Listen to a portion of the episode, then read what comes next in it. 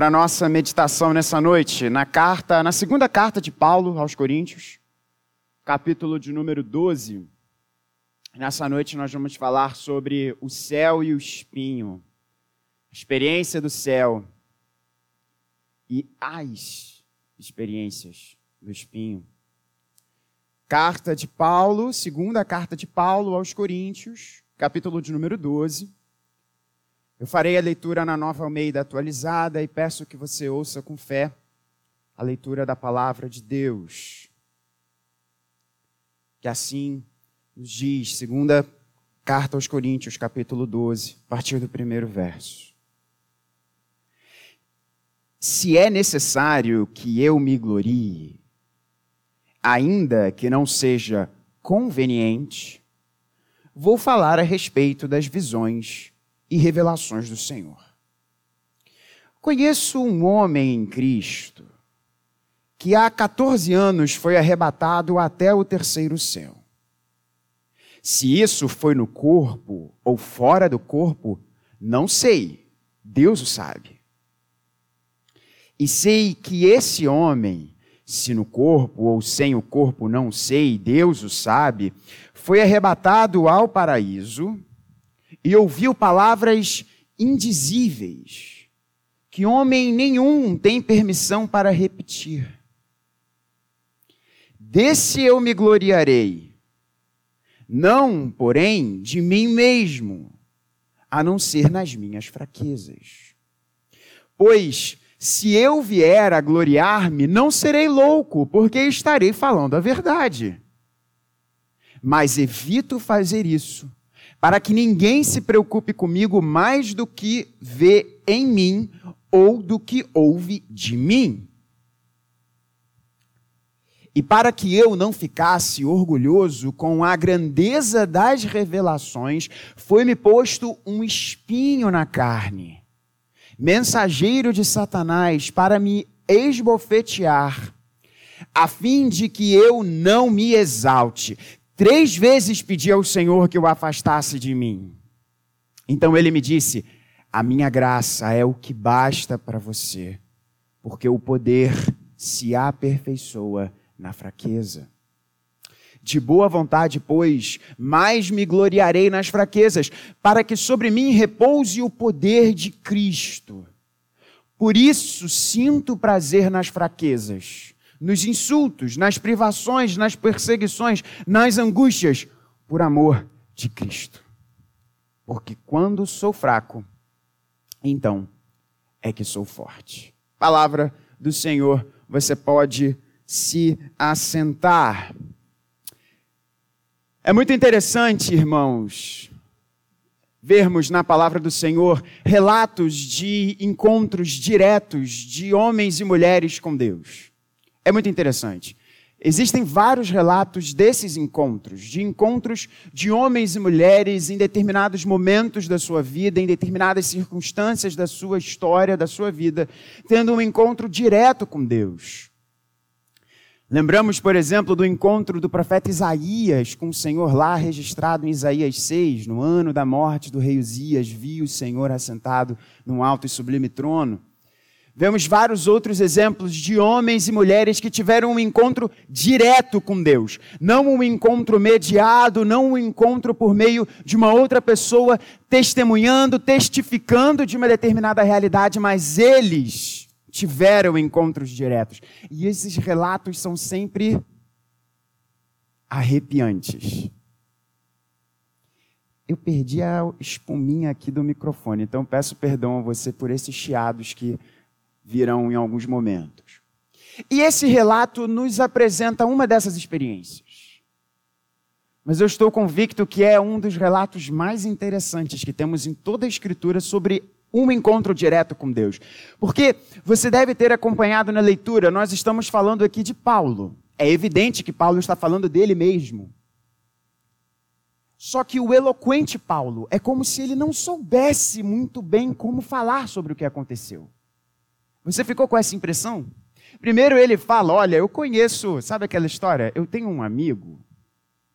É exatamente isso que ele faz.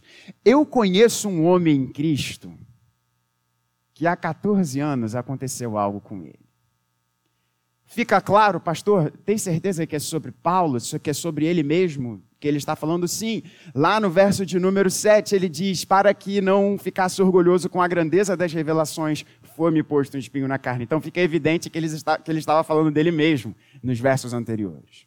Ele descreve esse encontro com Deus, uma experiência direta com Deus E nós falaremos sobre três experiências. Duas nos são mostradas de forma direta nesse texto, e uma de forma implícita. Paulo aqui vai nos mostrar duas experiências: uma experiência do céu e uma experiência do espinho. E eu quero tratar o seu coração e no meu coração. E a minha oração, estava falando com a Nina, e nós estamos felizes de estarmos aqui, porque a nossa expectativa era que talvez o Benzinho até nascesse hoje. Mas que bom que ela está aqui e que eu estou podendo, podendo também pregar esse sermão. E durante essa semana eu falei com ela, amor, se Deus me der a oportunidade de trazer essa mensagem à minha igreja, ao meu rebanho, eu quero que seja uma mensagem profundamente pastoral. E essa é a minha oração. A minha oração é que, à medida que nós olharmos estas experiências, e talvez você possa pensar em experiências que você já teve com Deus, é que eu e você entendamos que Deus nos aperfeiçoa por meio da fraqueza. Não obstante as mais gloriosas experiências que tenhamos com Ele, a ponto de talvez irmos ao terceiro céu. Estou só brincando, acredito que, que nenhum de nós isso iria acontecer. Isso foi algo específico com Paulo, por ele ser um apóstolo. Mas eu e você, nas nossas experiências, nos nossos encontros com Deus, que sim acontecem, por maior que elas sejam, eu e você entendamos que Deus nos aperfeiçoa por meio da fraqueza.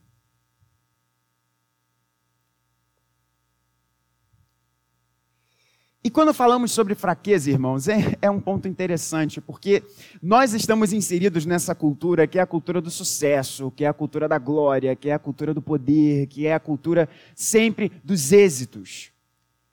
E é um barato, porque, inclusive, os nossos irmãos mais acalorados, né, que sempre falam é só vitória. Sim, é só vitória, mas não significa que não existam sofrimentos, derrotas, choro e lágrimas envolvidos nisso.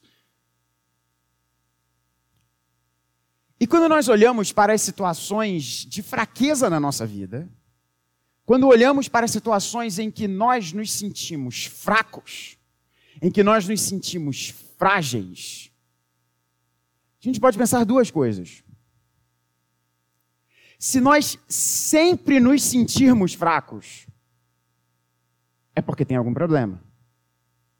Se em todas as circunstâncias da vida, todas as circunstâncias, todas as circunstâncias que cercam a nossa realidade, se em todos os momentos nós sempre nos sentirmos fracos e frágeis, tem alguma coisa errada.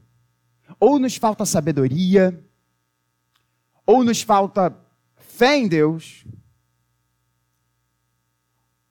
nos falta alguma coisa. Perceba, se em todas as circunstâncias da sua vida você sempre se sentir, em todas elas, frágil, fraco, existe algo de errado. Por outro lado, se em todas as circunstâncias da sua vida você nunca se sente frágil, você nunca se sente fraco, você nunca se sente vulnerável, tem alguma coisa também de errado. Talvez falte interesse. Eu estava pensando sobre isso nesses dias. À medida, e mais uma vez, irmãos, eu peço perdão, e os que estão nos visitando, todas as minhas ilustrações e os meus comentários, todos agora tem nos meus sermões, tem, eu vou mostrar isso um dia para o Benjamin. Falei assim, ó, todas as minhas ilustrações dos meus sermões, perto do seu nascimento, foram todas sobre você, cara. Porque é o que está mais fervilhando na minha cabeça. E ontem, revisando o material para a aula sobre a eleição que nós tivemos hoje aqui, quando a Nina pegou no sono, um pouco tempo antes dela pegar no sono, eu falei: Olha, amor, imagina, daqui a pouquinho vai ter aqui entre a gente o nosso pacotinho aqui. E aí eu terminei de revisar o material. E a minha mente não ficou fritando porque eu fiquei pensando sobre o decreto da eleição de Deus. A minha mente ficou fritando porque eu estava pensando no meu filho. E naquele comentário que eu fiz, olha amor, vai ter um pacotinho aqui entre a gente. E comecei a pensar um monte de coisa. Meu Deus, ele vai estar aqui entre a gente. E se eu virar e sufocar a criança e matar a criança?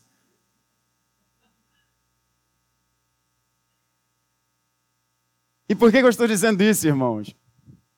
É porque à medida que nós nos importamos mais com as coisas, nós vemos que às vezes as situações são de fato maiores do que nós.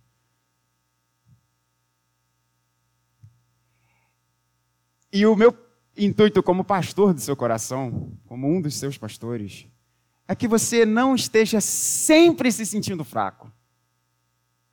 Porque eu estou convicto que quando temos a sabedoria de Deus ao nosso lado, nós não devemos nos sentir fracos em toda situação.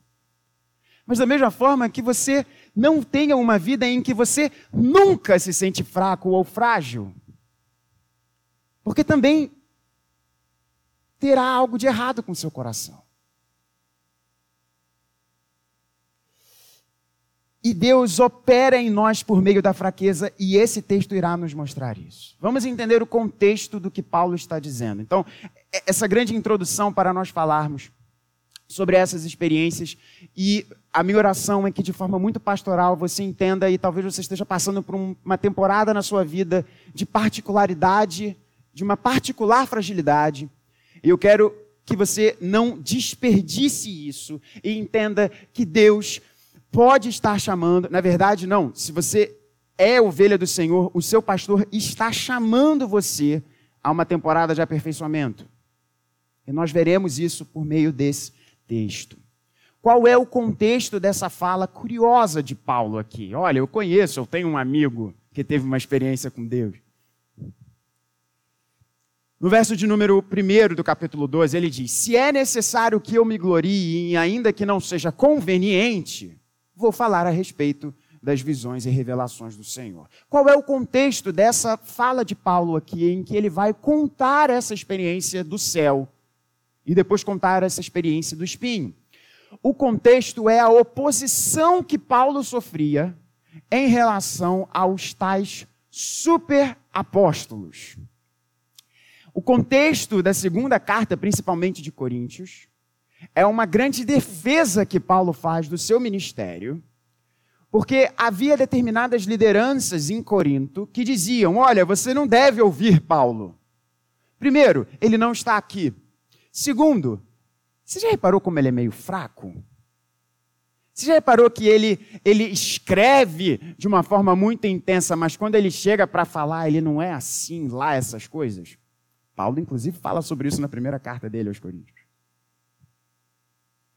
E outra coisa, Paulo sempre fala em, em, em, em, humildade, Paulo fala em mansidão, Paulo fala sobre essas coisas. Nós ouvimos do Senhor.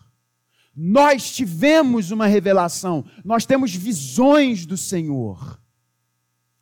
E Paulo escreve muito dessa segunda carta para mostrar que o verdadeiro caminho do ministério não é o ministério da glória, mas é o ministério do sofrimento. É o ministério do serviço. A verdadeira glória está em se deixar queimar por meio do serviço. Não a exaltação dos grandes superapóstolos. E Paulo, inclusive, usa essa expressão. Os hiper apóstolos. É exatamente isso que Paulo escreve na carta. E eles diziam: não ouça Paulo, porque Paulo, Paulo vem com essa fala de cruz. Paulo, fala, Paulo vem com essa fala de, de, de mansidão, de ser pequeno. Deus chamou você para ter uma vida muito grande. Deus chamou você para ter uma vida de glória. Reverendo, será que isso ficou mesmo no tempo de Paulo? Será que a gente não vê isso hoje em dia, não? Infelizmente a gente vê muito disso. Então eles diziam: Nós temos revelações de Deus. E aí Paulo se vê numa situação curiosa para ele, em que, perdoem o meu português, Paulo diz: Espera aí, então carteirada? Vou repetir aqui. É para dar carteirada? Se eles estão falando que vocês não devem me ouvir por conta das revelações que eles tiveram, não é conveniente, eu não gosto disso, não acho que é a forma correta de lidar com as coisas, mas então eu vou dizer para vocês das minhas visões e revelações no Senhor. É esse o contexto. Paulo fazendo uma defesa. Mas sabe o que é interessante? E nós já veremos qual é a experiência que Paulo tem, a experiência no céu. Na verdade, já estamos falando sobre ela. Mas Paulo não entra numa competição. Paulo não diz, olha, eles tiveram uma revelação de Deus, eu tenho duas. Olha, eles falam que foram até o segundo céu, eu fui até o terceiro. Não é isso que Paulo faz. O que que Paulo faz?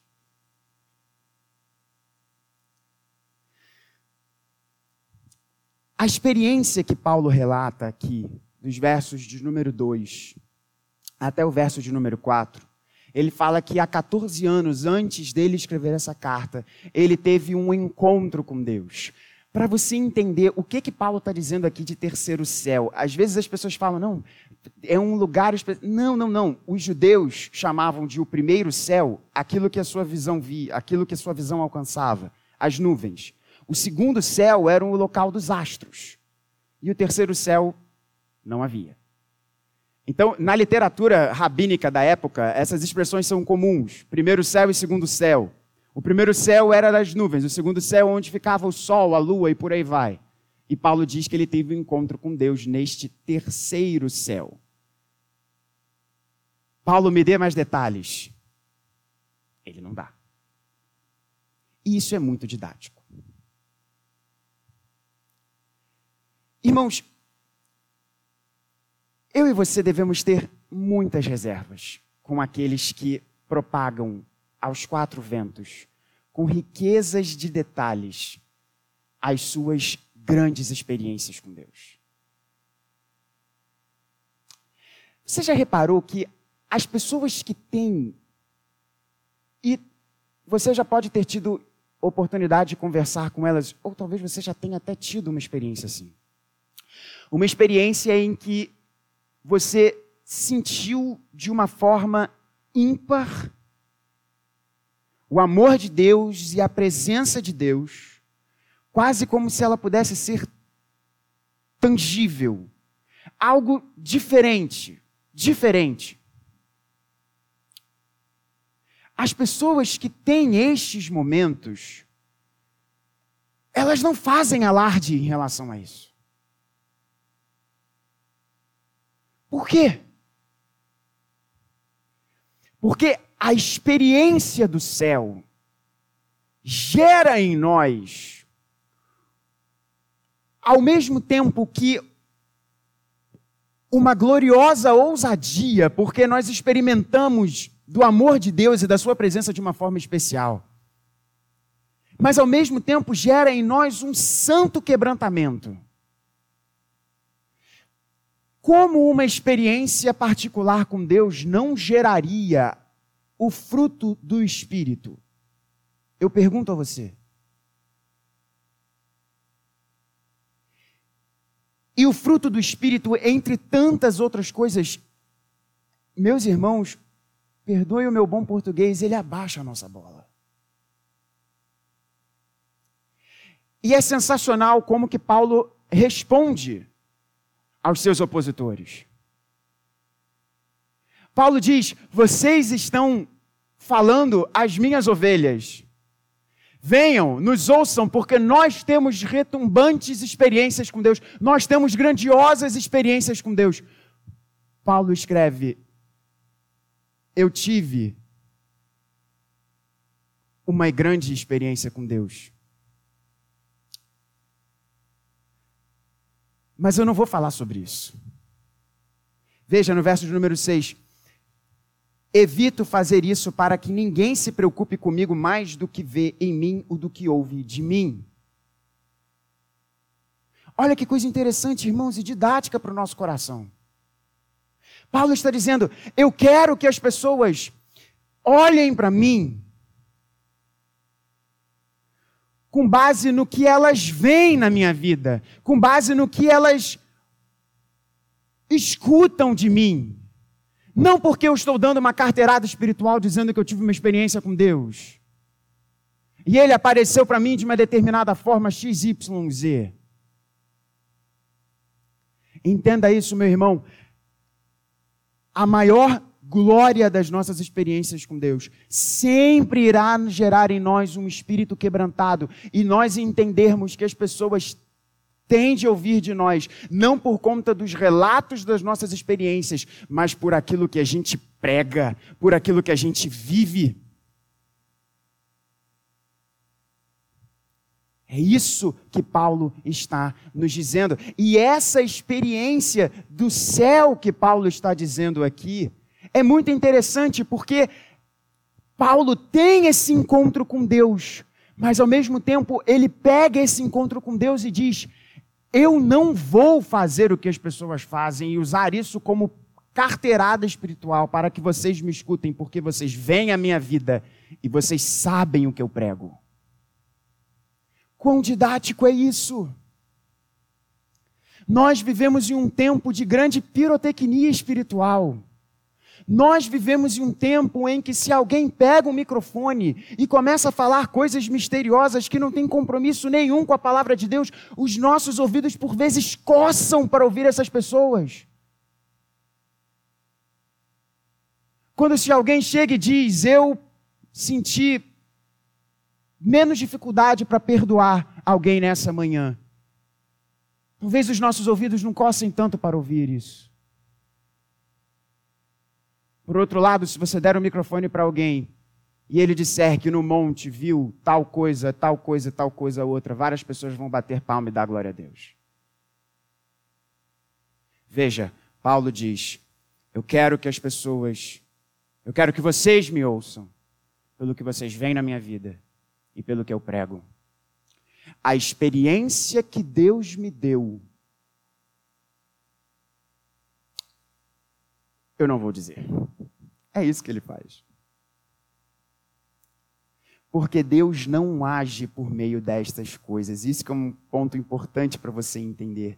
Deus age, a glória do agir de Deus está no agir dele por meio das coisas pequenas e simples desse mundo. Mas eu disse a você que a minha oração é que você, por meio dessas experiências, entenda que Deus age por meio da fraqueza. E essa experiência do céu, ela não está sozinha. Porque Paulo nos diz de algo que acontece na sequência. O primeiro ponto aqui do argumento de Paulo é a maior glória que eu posso ter é dizer a vocês: não me ouçam por conta das minhas experiências, mas pelo, pela vida que eu testemunho do Evangelho e pela pregação que eu faço. A glória está nisso, não está num encontro miraculoso ou numa experiência sobrenatural, por mais que ela possa existir. Ou seja, não vivamos como os superapóstolos, como os supercrentes, como os super isso ou aquilo. Porque Deus não tem compromisso com essas coisas. Mas ele diz. E aí o texto fica muito interessante. E, verso de número 7, para que eu não ficasse orgulhoso com a grandeza das revelações, foi-me posto um espinho na carne, mensageiro de Satanás, para me esbofetear a fim de que eu não me exalte. Três vezes pedi ao Senhor que o afastasse de mim. Então ele me disse: A minha graça é o que basta para você, porque o poder se aperfeiçoa na fraqueza. Irmãos, força e fraqueza sempre estarão unidas na vida de um crente. É como se nós estivéssemos andando. Se você dá um passo e uma perna sua vai muito mais à frente e a outra fica para trás, o que, que vai acontecer? Você irá tropeçar. Nós temos a maior glória de todas. Nós fomos eleitos antes da fundação do mundo. E ao mesmo tempo, Deus diz: vocês irão reinar, vocês irão julgar os anjos, vocês irão herdar esta terra, mas ao mesmo tempo diz: não sejam orgulhosos. Não sejam orgulhosos. Veja, nós ao mesmo tempo temos grandes passos de força, grandes experiências com Deus, de ousadia, de tremendo senso de glória, e ao mesmo tempo Deus, com a outra perna, nos dá momentos de fraqueza, para que o nosso coração fique no prumo certo e a gente não tropece. É isso que Paulo está dizendo aqui. O andar, e grava isso, meu irmão, minha irmã, o andar na maturidade cristã é fraqueza, força, fraqueza, força, fraqueza, força, e o resultado disso é poder. É isso que Paulo está nos dizendo aqui. É isso que Paulo está nos dizendo aqui. Nós não sabemos o que é esse espinho. E como Paulo foi sábio de não nos dizer? Porque se Paulo estivesse nos dizendo, se Paulo tivesse nos dito o que é esse espinho, se não fosse a nossa situação, nós não iríamos nos identificar. Mas a partir do momento que nós não sabemos o que é, todos nós podemos nos identificar com isso. Não sabemos qual é o espinho. E outra coisa, Paulo não diz que foi colocado um espinho em seu corpo. Paulo diz: Foi-me posto um espinho na carne. E dentro das categorias paulinas, Paulo usa carne de dois sentidos. Ou Paulo usa carne como uma oposição à obra que Deus faz em nosso espírito, não é esse o sentido. Ou Paulo usa carne para falar tudo aquilo que é atinente ao gênero humano. E é esse o sentido que Paulo fala aqui. Nós não sabemos que espinho é esse. Não sabemos se era algo que acometia Paulo em sua mente ou se era algo que acometia Paulo em seu corpo. Nós não sabemos se era algo que acometia Paulo em seu nível espiritual. Nós não sabemos se era um pecado que ele tinha dificuldade. Vamos lembrar, irmãos, Paulo, irmão nosso. Paulo tinha todos os conflitos e tentações que nós também temos. Nós não sabemos. Não sabemos. Se era algo físico, se era algo de ordem mental, nós não sabemos. O que sabemos é: havia uma determinada circunstância na sua vida que ele enxergava não como algo fruto do acaso, mas como uma forma de Deus não permitir que ele se exaltasse. E como o nosso irmão Paulo aqui, mais uma vez, nos é didático. Porque se da mesma forma ele diz, eu tive grandes experiências com Deus, me foi dito palavras que eu não posso simplesmente reproduzir aqui, inefáveis, nos diz Almeida Revista e Atualizada.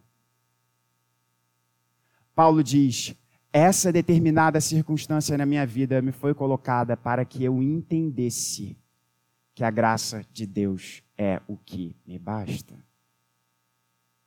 Fraqueza, força, experiência gloriosa, foi até o terceiro céu com Deus, espinho na carne. Força e fraqueza, e nisso o poder de Deus se aperfeiçoa. Quem deu esse espinho? O texto diz: Foi-me posto um espinho na carne. Quem colocou esse espinho na carne em Paulo? Não se apresse em responder.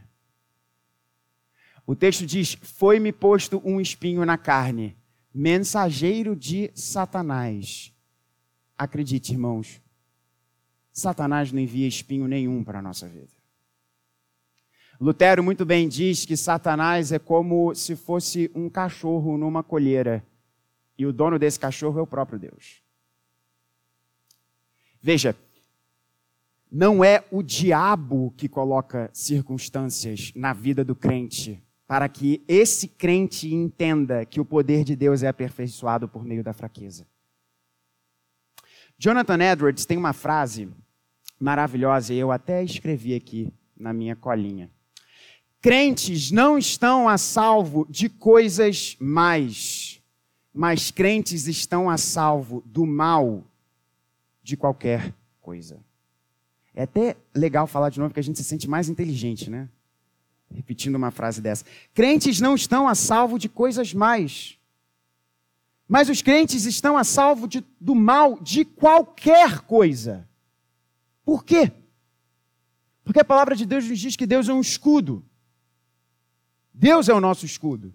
E todas as coisas cooperam para o bem daqueles que amam a Deus e que são chamados segundo o seu propósito. Portanto, todas as nossas circunstâncias estão carinhosamente ordenadas por Deus, inclusive aquelas que tiram o nosso sono. Portanto, o espinho na carne que Paulo aqui diz não foi dado pelo diabo. Foi dado pelo próprio Deus. Porque Deus permitiu que esse espinho, que não sabemos qual é, viesse na vida de Paulo. Mas aqui tem um ponto fundamental para o nosso entendimento. O espinho, e veja, o problema não é o espinho, o problema é a mensagem que vem com o espinho. Pensa no e-mail. Você manda e-mail envia o anexo. Botando o anexo, né? Porque é terrível, né? Segue o anexo, aí o anexo não está. Ah, desculpa. Meu dia é mandar e-mail com um contrato, com um documento, então, invariavelmente, eu mando para o cliente, opa, esqueci, aqui vai o anexo. Pensa no e-mail e você coloca o anexo e manda o e-mail. O e-mail é o espinho, é circunstância. Entenda isso: o espinho é uma circunstância da nossa vida. Pode ser algo com você, pode ser algo com algum familiar seu, pode ser algo com alguém que você ama, circunstâncias da vida. E essas circunstâncias da vida vêm, e por vezes vem um anexo nessa circunstância. Esse anexo é o mensageiro de Satanás. Pastor, o que você está querendo dizer? Presta atenção. Vamos imaginar aqui um relacionamento. Um relacionamento que se quebra. Um relacionamento que não deu certo. Qual é o fato objetivo? Qual é a circunstância objetiva? Um relacionamento que não deu certo e chegou ao fim. Ponto. Quais são as mensagens que podem vir por meio desta circunstância? você nunca vai ser amado. Você não presta. Você não tem valor. Ninguém jamais vai conseguir aturar você. Foi um homem que te deu um fora? Homens não prestam. Foi uma mulher que encerrou o relacionamento? Mulher nenhuma presta. Percebe? a circunstância da vida, o espinho, uma doença. Essa mesma circunstância, uma determinada doença, pode ter uma mensagem de você errou, você está doente porque você pecou, você está doente porque Deus não te ama, você está doente porque você não tem condições de cuidar da sua vida. Você está doente porque você não tem dinheiro para pagar um plano de saúde. Você está doente porque você não cuidou de você mesmo. Mensagens, mensageiros de Satanás. Mas em toda e qualquer circunstância, nós não temos apenas essas mensagens que gravitacionam, nós temos ao mesmo tempo mensagens, o exemplo do relacionamento. Veja, homem ou mulher, algum poderá suprir a necessidade de amor que eu e você temos. Porque nosso coração foi criado para amar alguém que é infinito. Se o nosso corpo adoece, nós já fomos libertos de uma doença muito pior do que qualquer câncer, que se chama pecado. O que Paulo está querendo nos dizer aqui, e veja, irmãos, isso não é algo que acontece da noite para o dia, porque Paulo disse que por vezes ele pediu a Deus que esse espinho fosse retirado, e Deus disse: Paulo, entenda, minha graça basta para você. Esse espinho, essa circunstância não vai ser alterada. Por isso que é importante você entender que essas circunstâncias, por vezes, que nos parecem ruins, elas não são obra do diabo. O diabo não tem poder sobre a nossa vida, mas o diabo utiliza, às vezes, das circunstâncias da nossa vida, quando nós estamos frágeis, para principalmente ter essas mensagens, minando a nossa fé em Deus.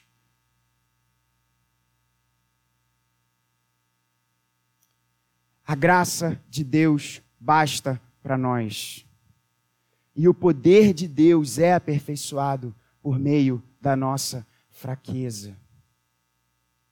Portanto, meu irmão, minha irmã, e assim a gente conclui essa mensagem caminhando para a mesa do Senhor, para a Eucaristia. E legal de pregar em, em cultos de Eucaristia é que sempre há um tempo para o Espírito Santo aplicar a mensagem no nosso coração, à medida que nós nos encontramos espiritualmente com Cristo na Eucaristia.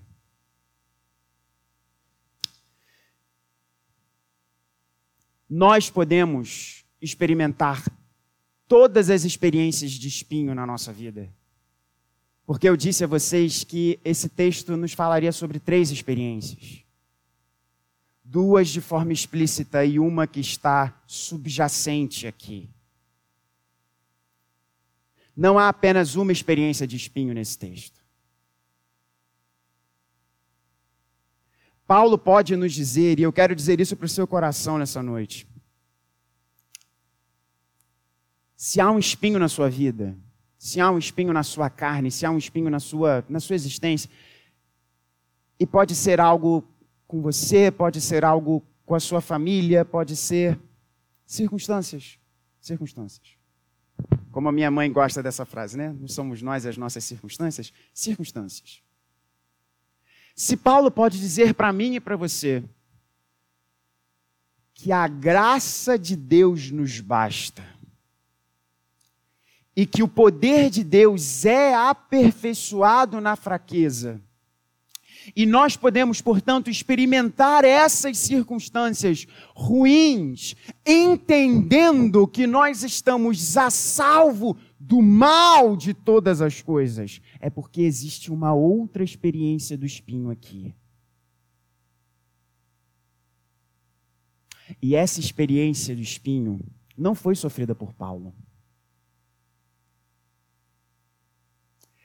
Essa experiência do espinho foi o próprio Criador do universo se mantendo fraco naquela cruz,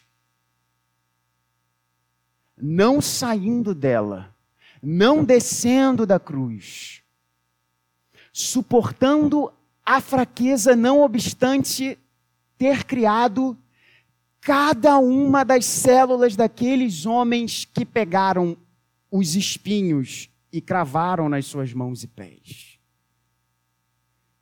Não obstante ter criado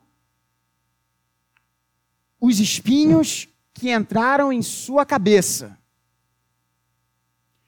Essa experiência de fraqueza foi a circunstância que Deus mais revelou o seu glorioso poder.